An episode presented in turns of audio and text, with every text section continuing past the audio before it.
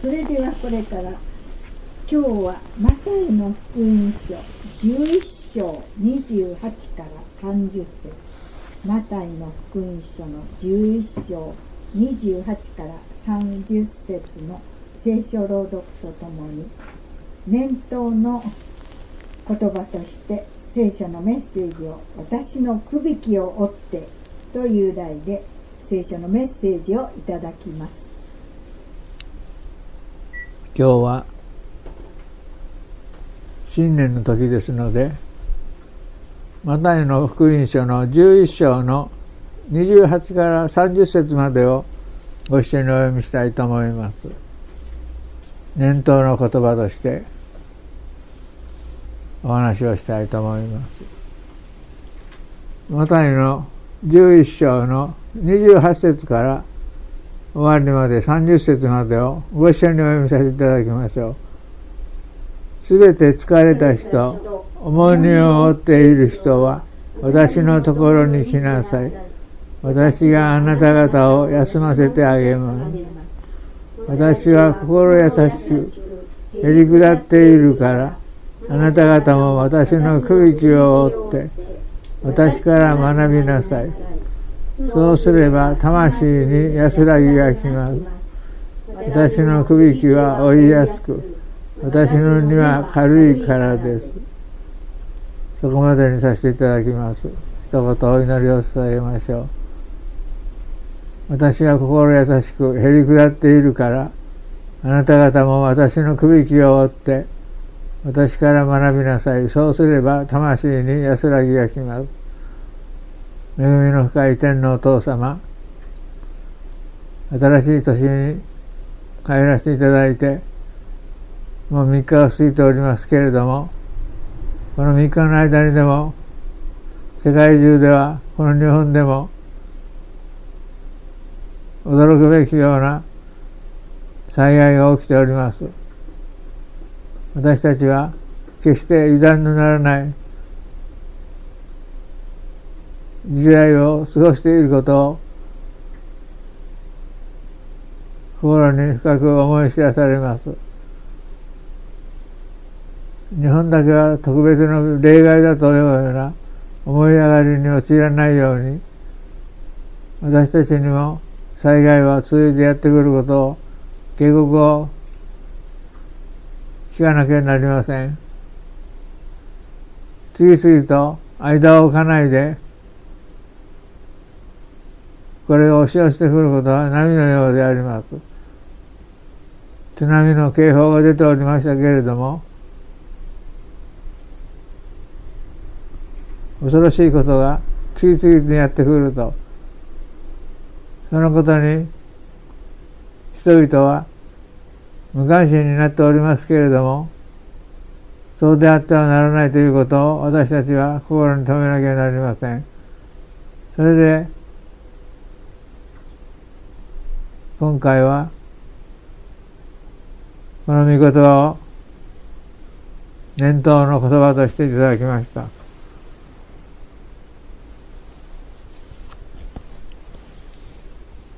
私のくびきを追ってという題でお話をさせていただきます。今年は一年の信仰のテーマとしてイエス様と共にそのくびきを追って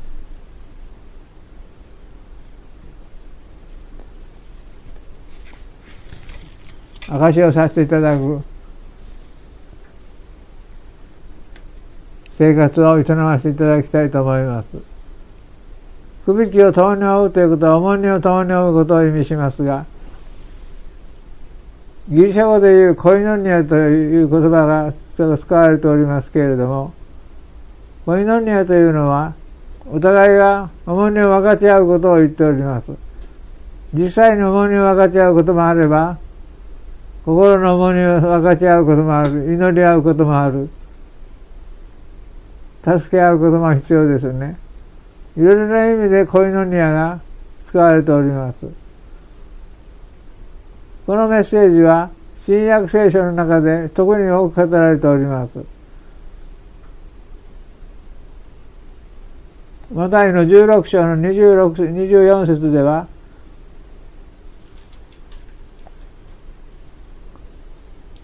イエス様が言われた言葉が使われております。ちょっと読んでみましょう。マタイの16章の24節を読みします。それからイエスは弟子たちに言われ。誰でも私についていきたいと思うなら、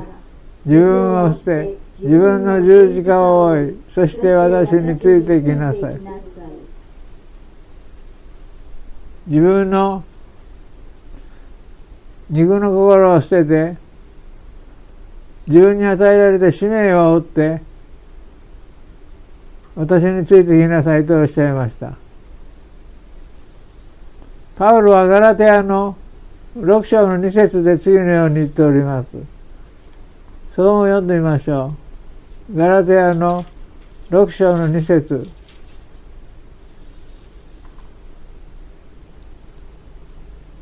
ご一緒にお読みします。互いににを追い合い、そのようにして、キリストの立法を全うしなさい。互いの重荷を追い合い、立法の、キリストの立法を全うしなさい。キリストの立法ですから、これは愛のことを指しておりますね。アガペーの愛であります。もう一つ、ローマの15章の1節と2節をお読みしましょう。ローマの15章の1節2節を読みします。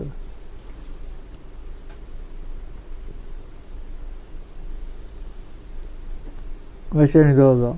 私たちも力ある者を力のない人たちの弱さを担うべきです。自分を喜ばせるべきではありません。私たちは一人一人人の人を喜ばせ、その徳を高め、その人の益となるようにすべきです。ここで最も注意したい点は、イエス様の区別を人と共に追うことです。イエス様から学ぶことですね。聖書の中で学ぶというと、特に特徴ある言葉は、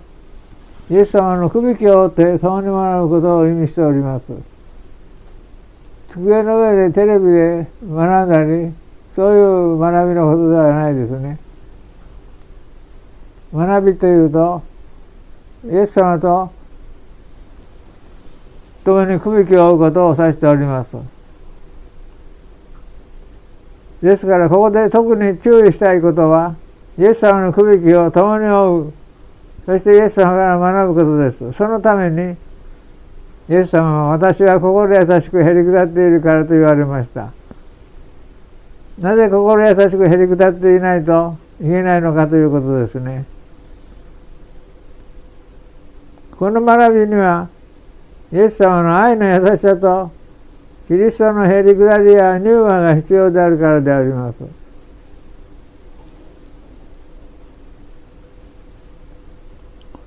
この点でペテロの経験は私たちに多くのことを教えてくれますので、今日はペテロの経験を中心にお話をしたいと思います。マタイの24章の14章の27節から32節を見たいと思います。マタイの14章の27から32徐々に読みますから、ここでペテロはイエス様から御言葉を信じて従う信仰を学んでいました。ペテロも従う順初期初期の段階からイエス様から教えていただくことがたくさんあったと思います。彼はイエス様と共にいました。しかし、首輝を追うところまでは行っていなかったようですね。イエス様は私についてきなさいとはおっしゃいましたけれども、首輝を追えとはまだ言ってませんでした。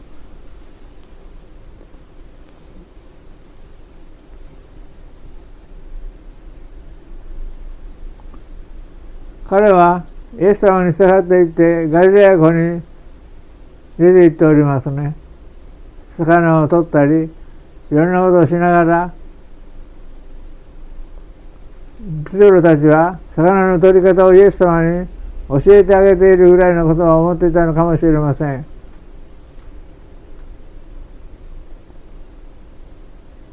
しかし、ある嵐の日にイエス様が水の上を歩いてこられたのを見て幽霊だと怯えてしまって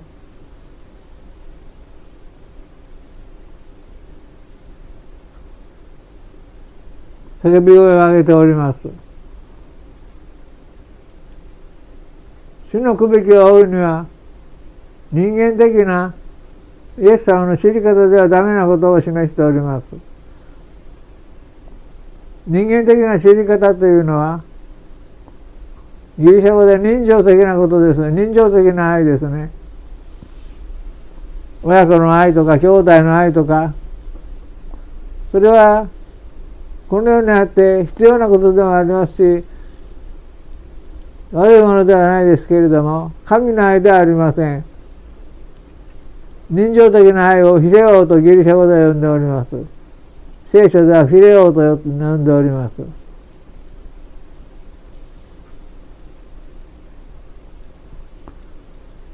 またの14章の27節を読んでみましょう。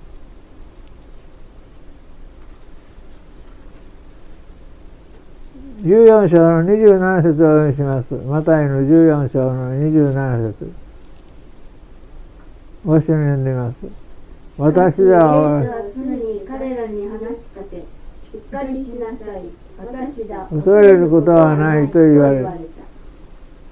主は御言葉をもって、ペテロたちの信仰を呼び起こしております。ペテロの信仰が呼び起こされると、28節で、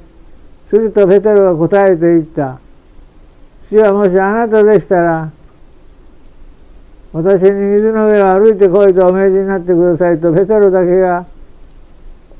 主イエス様の首輝につながっていきました。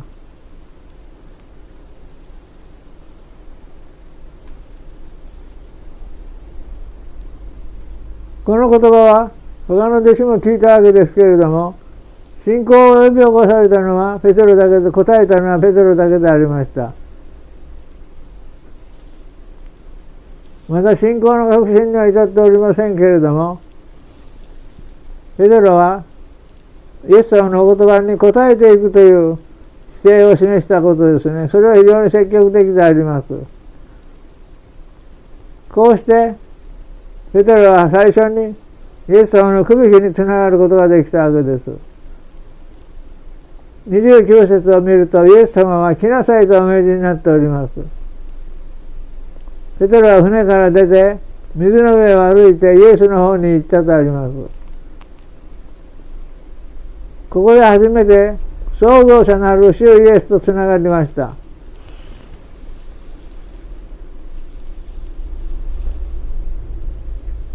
私たちは信仰を働かせることによって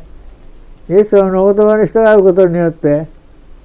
イエス様と区引を共に押し合うことによってイエス様と直接命の信仰のつながりを経験することができます。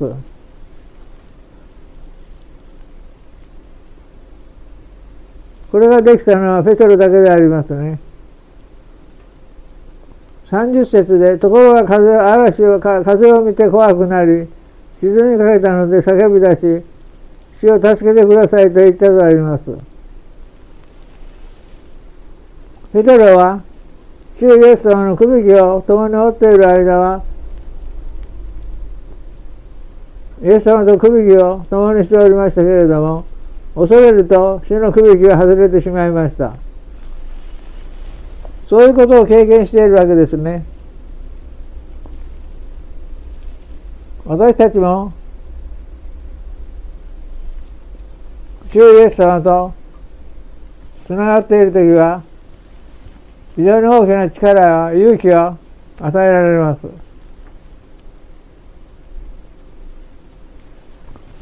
主イエス様の首輝が共にあって力を与えておられるからです。しかし、人を見たり、ペテロは、女の人の言葉に迷ったりして、恐れたりして、死の首が外れてしまった経験があります。私たちもイエス様の区域を共に追っている間は、何を見ても恐れて恐れることはないのに、人を見て、人の言葉を聞いて、心が揺れると、死の首引きが外れてしまいます。そういう経験をしばしばするわけですね。死の首引きを追って死から学ぶためには、死から目を離さないことが大事なことです。ヘブルの12章の2節をちょっと読んでみましょう。ヘブルの12章の2節を読みします。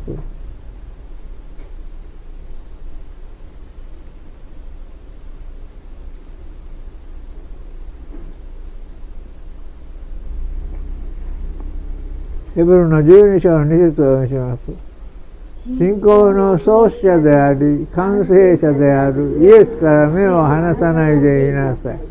イエスはご自分の前に置かれた喜びのゆえに、恥ずかしみをものともせずに、十字架を忍び、神の御座の右に着座されました。イエスから目を離さないでいなさいと言っておりますね。それをペテロは何回もメイソンから目を離してしまったわけです。次にペテロは、マタイの16章16節で、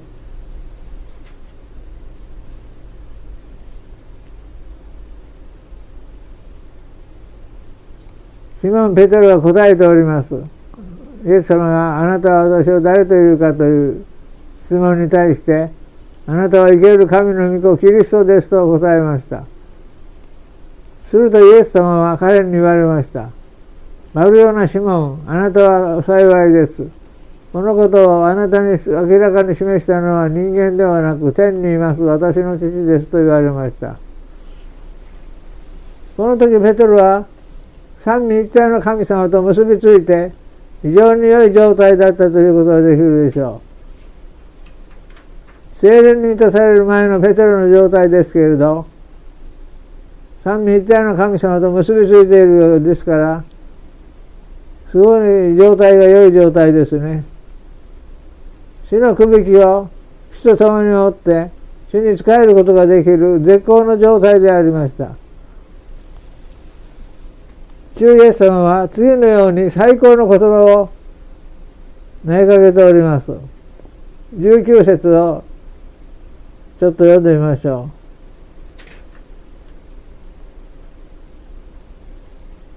う。19節をご一緒に読んでます。私は私の天の御国の鍵をあげます。何でもあなたが地上でつなぐなら、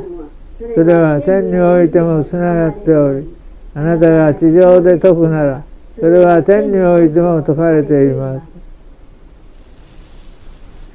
これは非常に大事なことですね。すごいことだと言っていいかもしれません。私がこの地上でしていることは、私があの人の地上で誰かのために祈ったり、福音を伝えたり、愛を分かち合ったりすることは、天の鍵を使っている、御国の鍵を使っていることを意味しております。私が誰かにトラックトを一枚あげることは、天の御国の鍵をあげることを意味しますね。私たちは非常に大事なことをしていることになります。それは地上で私が証しをするならそれは天においてしていることと同じ効果があることですね。ですから私たちがあの人にしてあげるこの人にしてあげないとかということを簡単に決めることはできないわけです。私たちが地上ですることは天においても有効になっているからですね。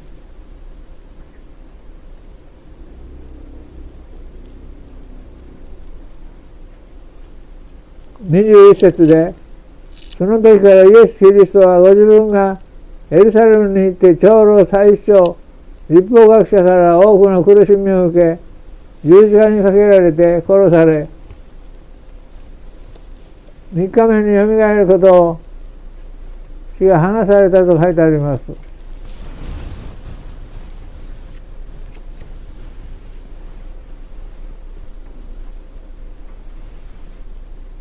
ペテロは最高の褒め言葉をいただいた時には喜んでおりましたけれども、イエス様がご自分が十字架にかけられて殺されることを予言されると、それを勇め始めました。主よ、恵みがありますように、そんなことをあなたに起こるはずはありませんと言いました。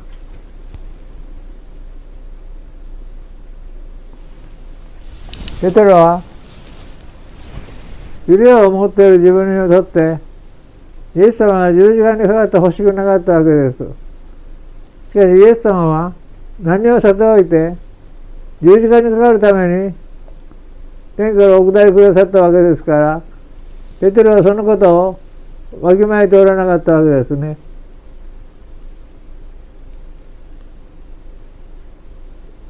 ですから、フィレオの人というのは、神様の御心を十分にわきまえることができないことを意味しております。どんなに熱心であっても、神の御心をわきまえていないんです。ですから、神の御恵みがありますようにと言った上で、そんなことはあなたに起こるはずがありませんと言いました。するとイエス様は振り返ってペテロに言われました。さられサタン、あなたは私の邪魔をするものだ。あなたは神のことを思わないで人のことを思っている。先にはイエス様は天の父がお示しくださったと言ってペテロは大変褒めましたけれども喜ばれましたけれども今度は全く逆でありますね。さられサタンというサタン呼ばわりをされました。サタンに縛られている。神のことを思わないで人のことを思っていると言われました。何が原因でイエス様の首輝を追うことができなくなったのか、サタンの思いにとらわれてしまったんでしょうか。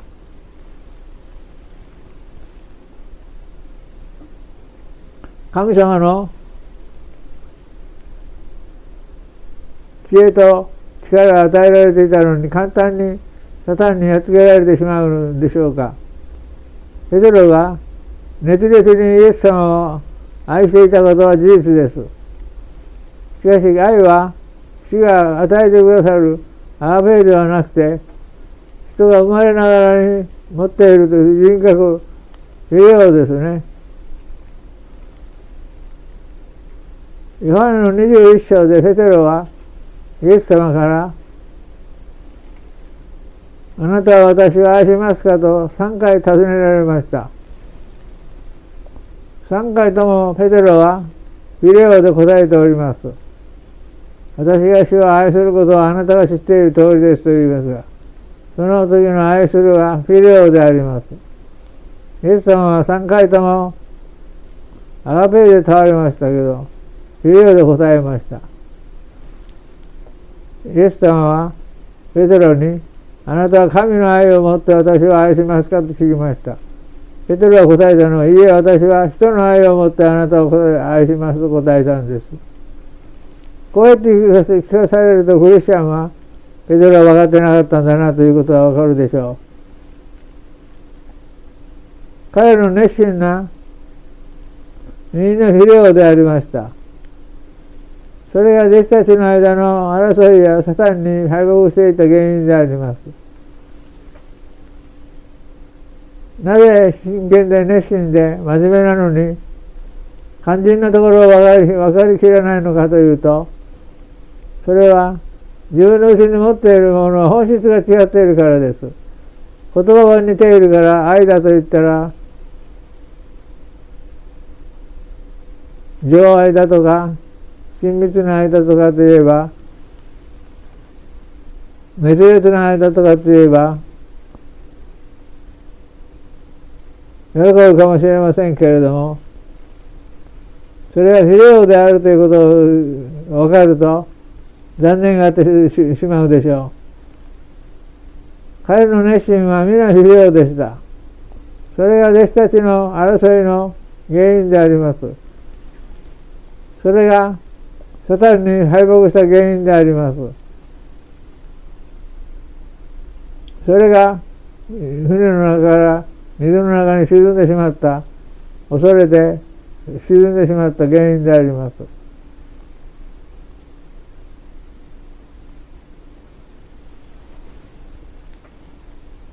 そのことにイエス様は気づかせようとしておられることは分かります。だから難しい大変なことなんですねこれは知恵で教えて学問的に教えて分かるものではないからです。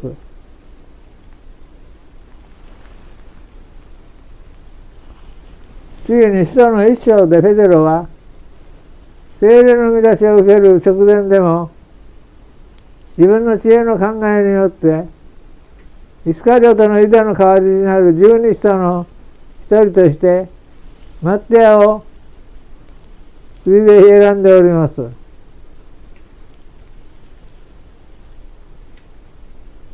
ペテロはユダがいなくなったので十二弟子と言われるのに十一人しかいないので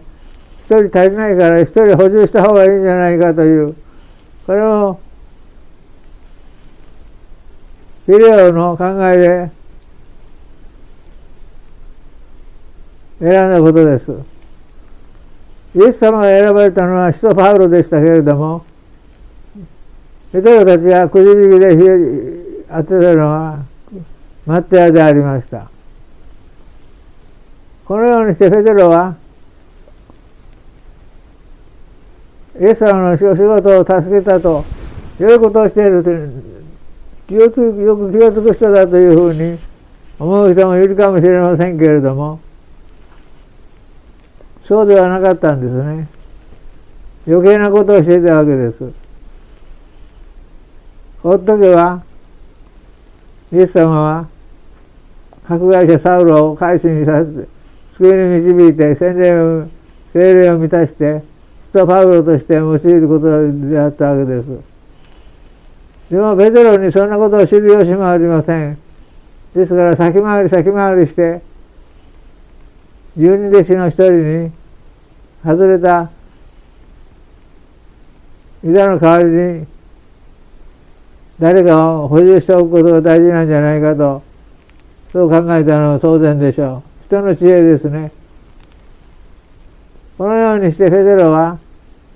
精霊に満たされるまで、死のくびきを終えなかったわけですね。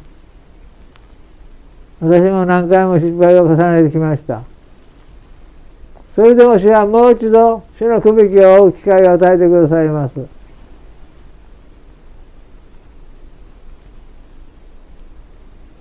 主が心優しいというのは何度失敗しても心配信頼し、えー、失敗しても忍耐強く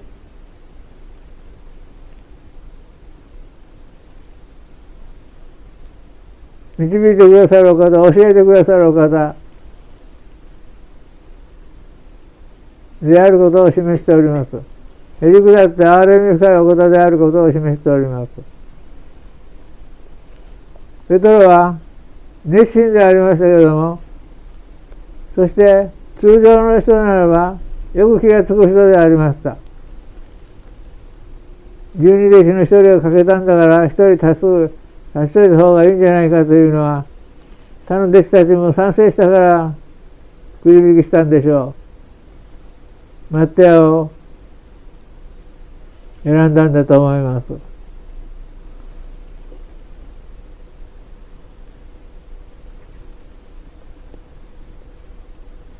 しかし、精霊に満たされていれば、そうしなかったかもしれません。ペテロは女の人の言葉を、あなたもイエス様と一緒にいましたねと言われた時3回もイエス様を知らないと否定してもイエス様を見捨てられませんでした。イエス様はこう言われました。ルカの22章の31節から32節で、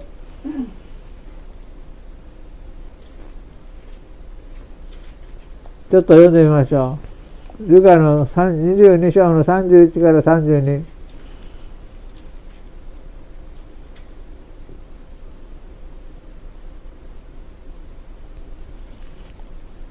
ご一緒に読んでみます。シモン、シモン、見なさい。サタンがあなた方を麦のようにふるいにかけることを願って言い届けられました。しかし私はあなたの信仰がなくならないよう、あなたのために祈りました。だからあなたは立ち直ったら自分たち力づけてやりなさい。聖書に書いてあることは、ペテロが失敗したことは、ごく一部分だと思います。たくさんの失敗を重ねていると思います。おそらく私たちは何回も失敗を繰り返すでしょう。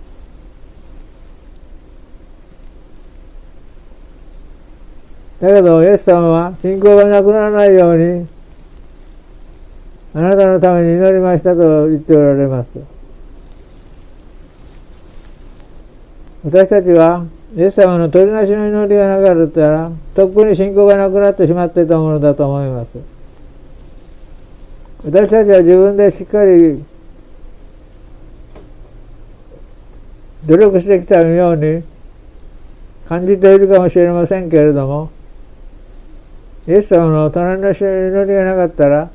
信仰を守ることすらできなかったかもしれません。しかし見捨てられることはありませんでした。精霊を信じて何度繰り返しても辛抱強く減り下って死のくべきを負わせていただくことができます。私たちは自分で投げ出さない限り、たとえフィレオであっても、失敗しても、何度でもやり直させてくださることができます。そうすれば、最初は追いにくくても、追いにくいってことは、合ってないことを意味しますね。荷物が体に合ってないことを意味します。最初は追いにくくても、重く感じていましても、人の交わりを重ねてきて、安らぎを味わうようになります。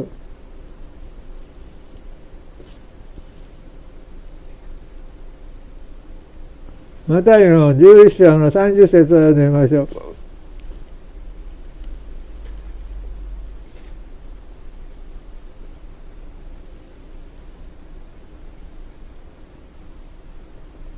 マタイの11章の30節を読みします。私のくびきは追いやすく、私の荷は軽いからです。山に荷物を運ぶ、追い子という人がいます。山小屋の食事を運んだり、食料の材料を運んだり、荷物を運んだりする人ですね。だいたい70キロぐらいの荷物を背負って、1時間ぐらい山登りをするんだそうですけど、それを1日に何回かするらしいですよ。もちろん、山に登る人の荷物も運んであげたりすることもあります。その秘訣は、荷物の重心を頭の位置に置いて一気に持ち上げることだそうです。荷物の詰め方が肝心な技術がいるんだそうです。イエス様は最後までフィレオで熱心にやっているペテロに精霊によって神の愛、アガペーが必要であることを教えてくださっていることがわかります。精霊を受けなさいということを言っておられるんですけれども、それだけで何をどうするのかということは、自分で信仰でやってみるしかわからないんですね。言葉で理屈で絵を描いて、ここのところ重心を持ってくればいいんだと言って教えたって、それは役に立ちません。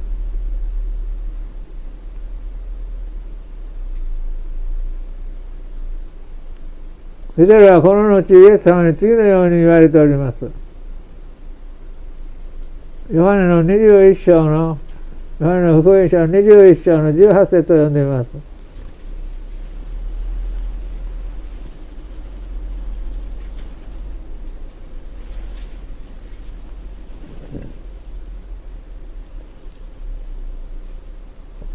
ヨハネの21章の18節を読んでみましょう。誠に誠にあなたに告げます。あなたは若かった時には自分の帯を締めて、自分の歩きたいところを歩きました。しかし年を取ると、あなたは自分の手を伸ばし、他の人があなたに指をさして、あなたの行きたくないところに連れて行きます。あなたというのはこれはペテロのことを指しておりますね。ペテロは若い時は自分の好きなところに行って福音の働きをしていろいろな困難な課題を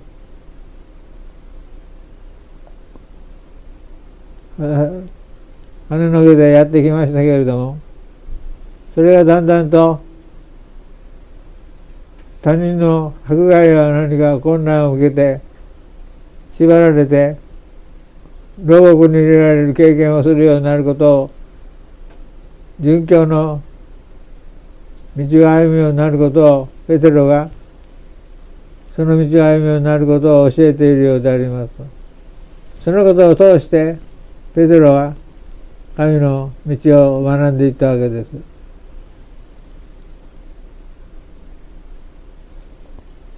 ヨハネは19節でこれはペテロがどのような死に方をして神の栄光を表すかを示して言われたことであった。こうお話になってからペテロは言われた。ペテロに言われた。私に従いなさい。イエス様は言葉で表すことではなくて、イエス様に従うことを通して身につけていくことを教えておられます。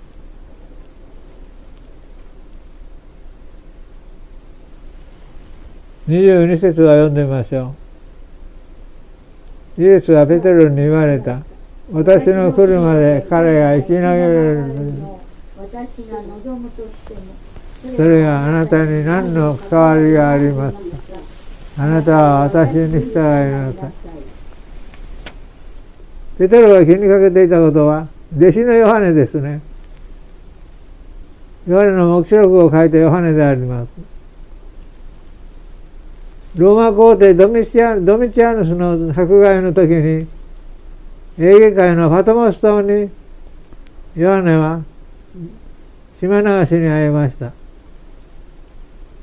彼だけは殉教せずに、大長老と呼ばれるようになって、互いに愛し合うことを教えて、エベソの監督になったと言われております。長老、長寿を全うして、伝承が伝えております。ペテロはローマがローマ皇帝から迫害を受けているとき、アピア街道を逃げていたそうですありますそうであります。するとイエス様がその道に現れて、ペテロに、あなたは私を置いてどこに逃げるのかと言われたと言われました。ペテロはローマに引き返して、迫害者に捕らえられて、死と同じ形で殉教するのは申し訳ないと言って、頭を下にして十字架刑にされたと言われております。当時のヨハネの友人のポリカープも迫害を恐れなかったと言われております。今現在私たちにはそのような迫害が及んできていませんが、しかし世界では同じような迫害が起きてきているんです。小さな子供たちが無残な迫害に出会っていることを私たちは知っております。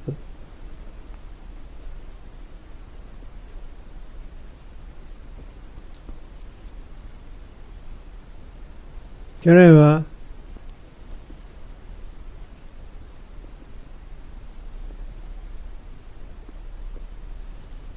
病原菌の迫害やコロナや戦争や無残な災害などが次々と起きました。今年はもうお正月から私たちの国でも大地震が起きたり飛行機事故が起きたり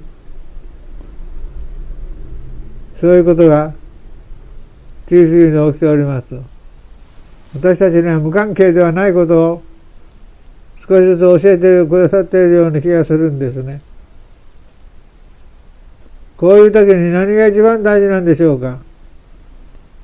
それは互いに重荷を追い合うことです。ガラテヤの6章の3節を読んでみましょう。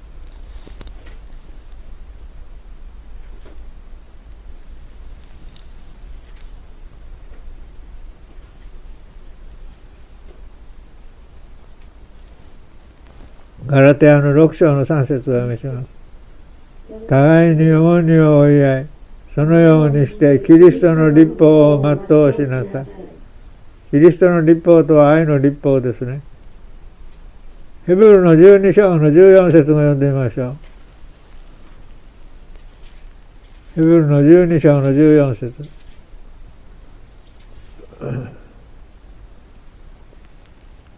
ご一緒にどうぞ。すべての人との平和を追い求め、また清められることを追い求めなさい。見ることはできません。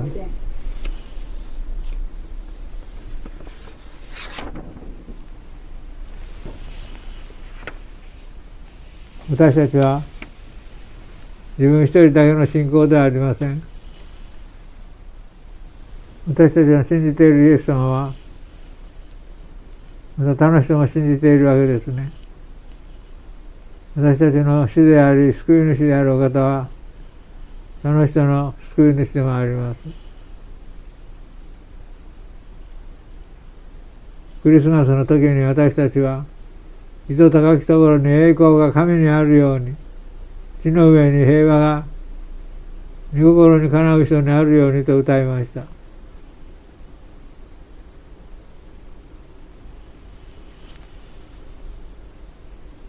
今日も世界ではまたこの日本でも困難に直面して昨日や一昨日までは全部自分には関係ないと思っているような人であったかもしれませんけれどもそれはもはや関係のない状態ではなくなっていることを思い知らされている人もいます。そのことは私たちにはやがて起きてくることですね。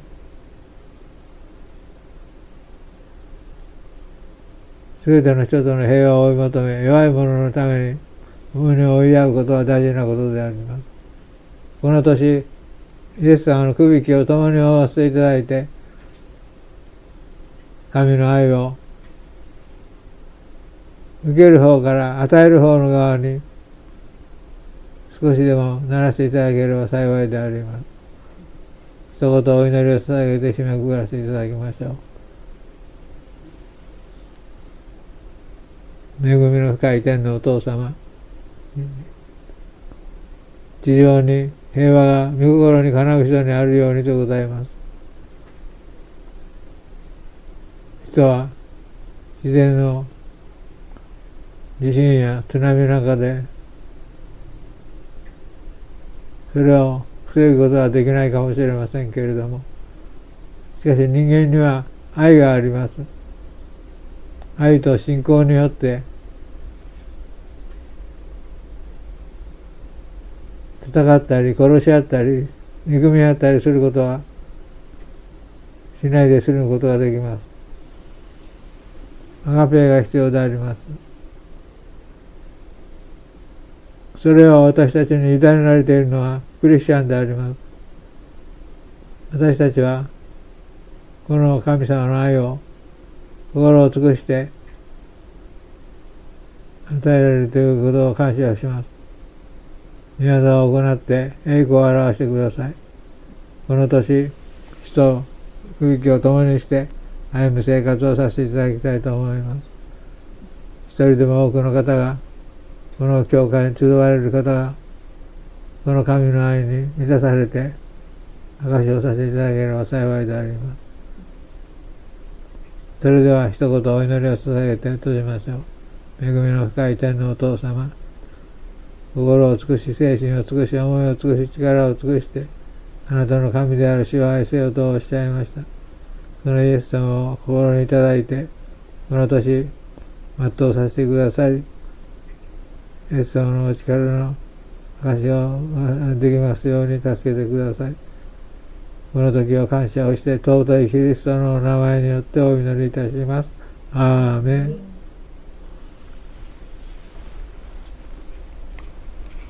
じゃあお願いします